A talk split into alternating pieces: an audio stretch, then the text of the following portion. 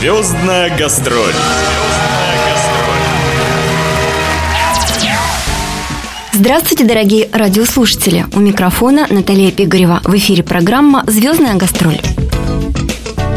14, 15 и 16 октября на сцене Камчатского театра драмы и комедии зрители смогли увидеть премьерный спектакль «Все ради женщин», за основу которого была взята пьеса Бориса Бужора «Мужской стриптиз». Этой постановкой открылся новый 84-й театральный сезон. И открылся, надо признать, феерично. Впервые за долгие годы на премьере зрители смогли увидеть комедию. Причем это был спектакль не просто смешной, а с глубоким смыслом, блистательно сыгранный как ведущими, так и молодыми и, несомненно, талантливыми актерами нашего театра. А поставила его режиссер Анна Фикита. Она и стала гостьей этой программы. Звездная гастроль. Очень рада вас вновь видеть, потому что в нашей эфирной студии вы уже были. И я даже помню, по какому поводу. Тоже... Да, я тоже помню. Речь также шла о премьерном показе. Это был спектакль «Медея». «Медея», да. И поэтому я больше чем уверена, что если даже вдруг кто-то, ну, по какому-то не очень хорошему там совпадению или так далее, не запомнил вашу фамилию, то уж, по крайней мере, название спектакля, который в свое время произвел фурор, они уж точно знают и вспомнят вас уже теперь как режиссера. Скажите, пожалуйста, с чем был в первую очередь связан выбор вот именно такого примерного спектакля? На самом деле, после моего первого визита на Камчатку, когда она меня просто покорила, угу. это великолепная природа, эти вулканы сумасшедшие, атмосфера, энергетика совершенно другая. И этот замечательный театр с его сильной труппой, с актерами, которые очень легко отзываются на какие-то эксперименты, которые готовы работать в неурочное время, которые готовы что-то пробовать новое для себя. Это очень здорово и очень приятно. Поэтому после того, как прошел спектакль Медея, я с удовольствием стала обсуждать с Анной Дмитриевной Савельевой, директором театра, мой следующий приезд на Камчатку. Ну, так сложилось, что мы его обсуждали полтора года, потому что у меня было много работы. Здесь тоже были какие-то свои планы, и мы думали, выбирали все-таки, с чем же мне вернуться сюда, на Камчатку. И решили, что в этот раз пусть это будет не драма, не сложное психологическое какое-то произведение, а пусть пусть это будет такая вот комедия. Угу. Яркая, легкая, с э, элементами шоу, ага. да, музыкальная, где много танцев. Но при этом, что для меня важно, как для режиссера, чтобы это была не просто развлекаловка, угу. а чтобы вроде бы как за этой Легкость. такой сладкой конфеткой, ага. да, то есть за этой оберткой, угу. таится на самом деле серьезная середина, начинка, потому угу. что... Есть над чем э, подумать. Да? Есть над чем подумать, есть посыл зрителю, который очень важен, ради которого, собственно говоря, я ставлю этот спектакль. Я не буду рассказывать вам, о чем этот спектакль. Как известно, лучше один раз увидеть, чем сто раз услышать, а в случае именно этой постановки это выражение верно вдвойне. Зато я расскажу вам о том, как становятся режиссерами, работами которых восхищаются и кричат им «Браво!» и «Бис» в разных уголках земного шара. Да, друзья, наша гостья ставила спектакли, мюзиклы и даже оперы на самых разных мировых сценах и уже получила признание и заслуженные награды. Анна Фикита – лауреат Международного фестиваля театрального искусства «Полярная звезда» и «Виват Театр». Причем она не только режиссер-постановщик, но и режиссер по пластике и хореограф. Аня, скажите, пожалуйста, как становятся режиссерами, режиссерами театральными и еще и действительно без ложной скромности востребованными и популярными? Ну, на самом деле у меня особо выбора не было, потому что у меня отец главный режиссер театра Северного флота, мама ведущая актриса, и я всегда смеюсь, когда меня об этом спрашивают, потому что я говорю, ну кем мог вырасти ребенок, которому с детства вместо сказок читали про Станиславского, понимаете, рассказывали. Но действительно так, это то есть отец мне как-то с детства погружал в театр, очень много рассказывал. Я сидела на всех его репетициях. Когда был застольный период и разбирали пьесу, вначале я сидела, рисовала цветочки, мне было это неинтересно. А потом потихоньку я стала слушаться в то, что говорят актеры, как папа рассказывает про пьесы, какие концепции он придумывает. Я стала думать, а как бы я сделала в этой ситуации? Я стала э, какие-то свои мнения рассказывать папе, какие-то идеи, мысли. И таким образом вот как-то оно, знаете, органично и легко, само собой, получилось, что я выбрала эту профессию.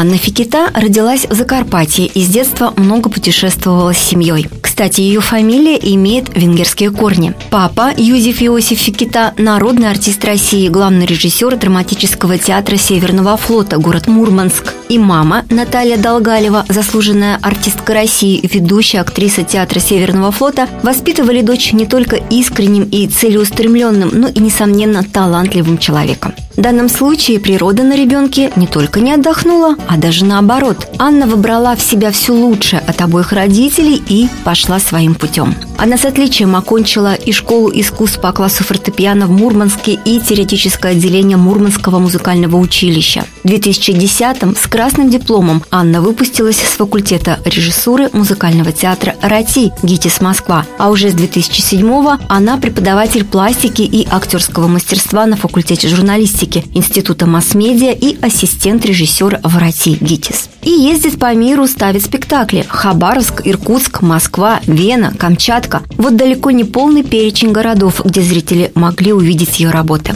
Когда вы выбираете очередную пьесу для постановки, чем вы руководствуетесь? Наверняка какое-то есть чутье на успех или неуспех какой-то работы, но тем не менее, что ключевое для вас, когда вы говорите «да, я буду ставить эту пьесу»? А, вы знаете, очень важно, чтобы меня зацепил материал. Я ставлю очень много в разных стилях, разных жанрах. После того, как я закончила ГИТИС, музыкальную режиссуру, я стажировалась в Большом театре и успела поработать в 15 городах России и за границей. Самым важным для меня было, это вот зацепил меня материал или нет. То есть я ставила оперы, мюзиклы, драму, шоу, очень разные направления. Но везде было что-то, что вот меня цепляло. То есть это может быть комедия, но комедия тогда должна быть вот с каким-то двойным дном с какой-то изюминкой. Что-то в ней должно быть интересное, оригинальное. Если это драма, то это должна быть очень мощная драма.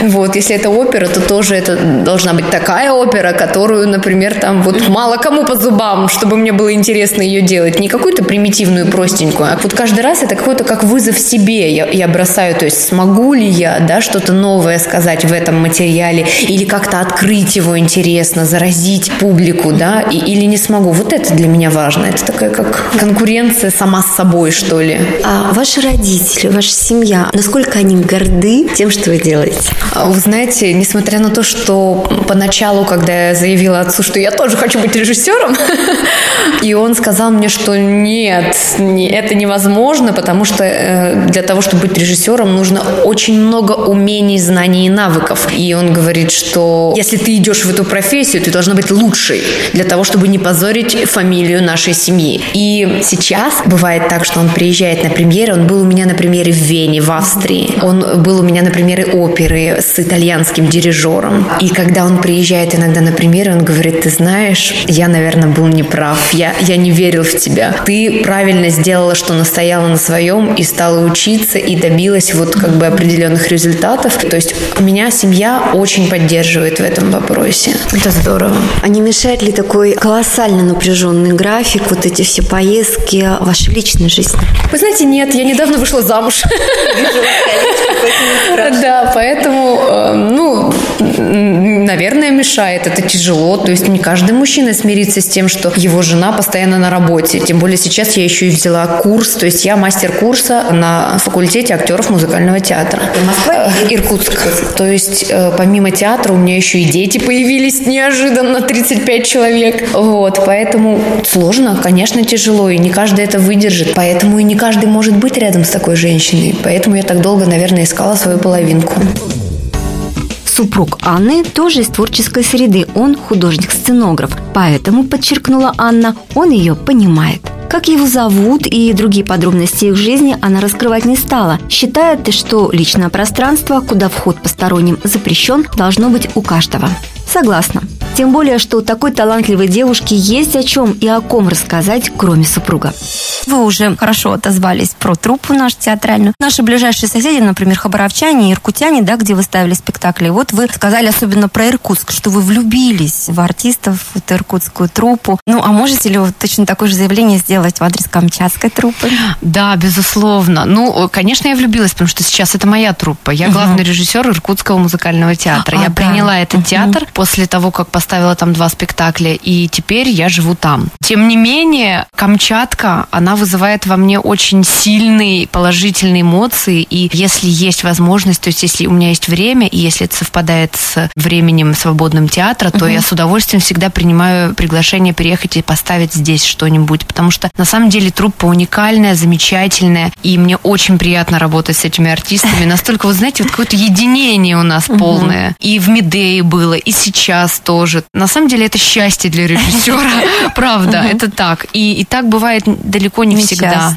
А ведутся ли какие-то уже переговоры на будущее, так скажем, постановки? Ну, не будем раскрывать все карты, но мы с Анной Дмитриевной ну, обсуждаем да, дальнейшее сотрудничество. Ну, чтобы это бы не была премьера через полтора или два года, хотя мы будем очень рады вас видеть и слышать, но может быть какой-то тоже спектакль, который вот в репертуар войдет не при открытии сезона, а, например, ведется вот как-то очень так красиво. Или только на премьеры вы приезжаете? На самом деле, я не выбираю, uh-huh. что, например, я хочу быть только на uh-huh. открытии uh-huh. сезона и все. Нет, это абсолютно не имеет значения. Просто я очень занята, понимаете? У меня очень много проектов. Понимаю. Поэтому, если совпадает, если есть время, то я с удовольствием соглашаюсь. Если нет, то ждем другого, более удобного случая. Хорошо. Надеюсь, он в скором времени наступит. А что вы можете сказать а, по поводу камчатского зрителя? Зритель, зритель, кстати, здесь тоже замечательный, потому что они отзывчивые. Я помню, как мне все говорили, что Медея на Камчатке, да вы что, зритель не будет это смотреть. Зрители Странно, любят почему? комедию, а, наши да? зрители любят комедию. Ага. А я была уверена, что такой спектакль, он должен задеть каждого человека. И естественно, что у каждого свои проблемы, и люди хотят, наверное, все-таки больше смеяться в театре, чем плакать. Но эта история не может оставить равнодушным никого. Угу. И очень здорово, что, знаете, вот уже после премьеры, когда я уехала, мне актеры рассказывали, что к ним подходили зрители, да, и писали в отзывах, что этот спектакль перевернул жизнь многих людей. То есть они на какие-то свои проблемы, они посмотрели с другой стороны, они что-то поняли для себя. и, и для меня это очень важно, чтобы зритель уходил не пустой, не с холодным носом после спектакля, а чтобы, чтобы зритель выносил для себя что-то угу. важное. И это очень здорово, что этот спектакль так зацепил зрителей, и это доказывает то, что здесь зритель думающий, чувствующий и очень отзывчивый. По уже сложившейся традиции в завершении разговора Анна сказала добрые пожелания в адрес всех слушателей и зрителей Камчатки.